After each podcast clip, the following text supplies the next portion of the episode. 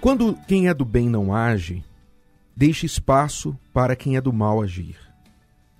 Isso é algo que é fácil de entender, mas nem sempre é praticado por aquelas pessoas que se consideram do bem. Quando eu falo aqui do bem, é óbvio que até as pessoas do bem erram, até as pessoas do bem têm suas falhas. Quando nós nos referimos a pessoas do bem, são aquelas pessoas que, na sua natureza, na sua essência, procuram a justiça, procuram praticar o que é certo, contrário daquelas que são do mal, que, mesmo sabendo que estão fazendo mal, insistem. Elas buscam prejudicar outras pessoas.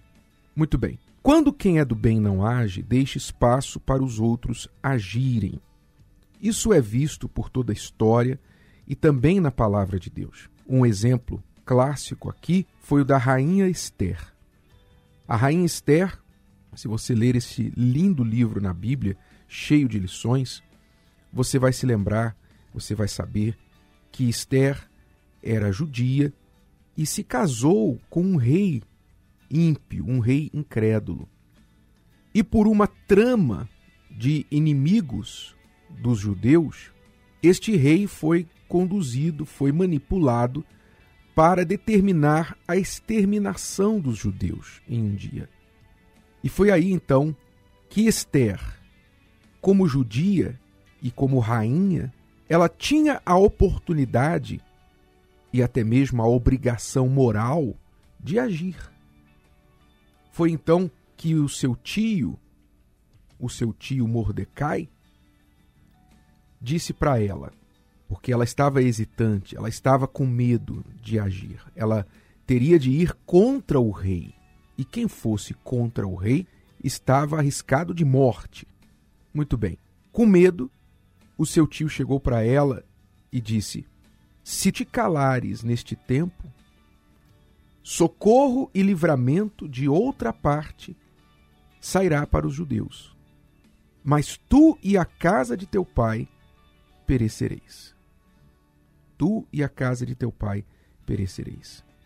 E quem sabe se para tal tempo como este chegaste a este reino. Ou seja, o tio de Esther disse para ela, em outras palavras, que se ela não tomasse atitude, o livramento de Deus viria de outro lado, porém ela não seria livrada, nem ela e nem a casa do seu pai. Porque se ela não tomasse atitude, ela deixaria espaço para os inimigos do povo judeu prevalecerem.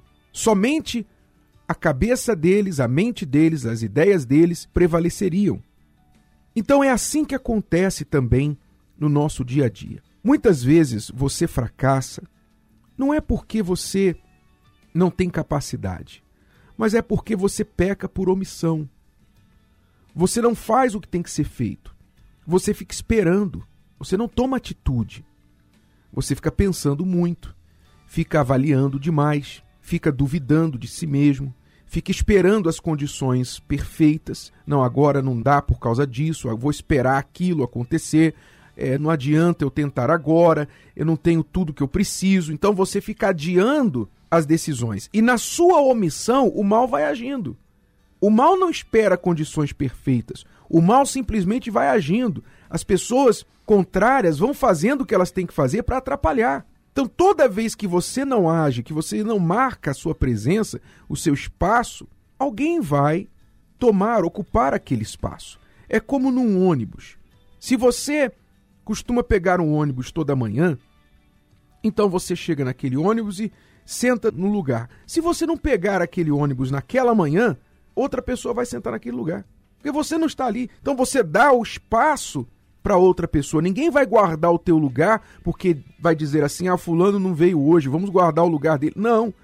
Alguém vai ocupar o teu lugar. Da mesma forma, se você não aparecer no seu trabalho, um dia, dois dias, três dias, daqui a pouquinho vai ter outro no teu lugar. Por quê? Porque você se omitiu, você não compareceu.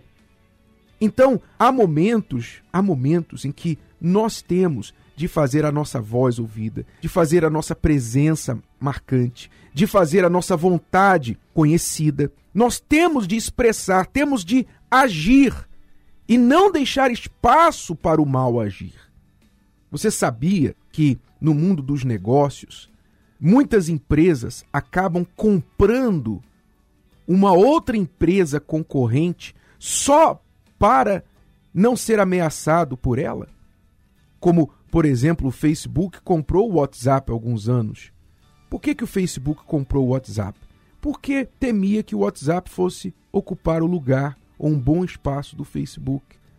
Então, foi lá e, pum, engoliu, para não perder espaço para o WhatsApp. Esse é o mundo dos negócios. Assim é na vida. Se você não age, você deixa espaço para outro agir. Se você não atua, não manifesta a sua fé, você deixa espaço para o mal manifestar o seu poder na sua vida. Se você fica calado, você baixa a sua guarda espiritualmente falando, o mal cresce para cima de você. Por isso, meu amigo, minha amiga, é como diz a palavra de Deus: não há descanso nessa guerra. Não há descanso nesta guerra. Nós temos de sempre estar com a guarda em posição erguida e agindo e avançando, avançando, avançando, para não dar espaço para o mal. Se você tira o pé, novamente, dando aquela analogia do ônibus. Agora o ônibus lotado. Eu já peguei muito ônibus lotado. Se você tira o pé do lugar, alguém vai colocar o pé ali e você não vai poder mais colocá-lo no chão. Não se esqueça disso.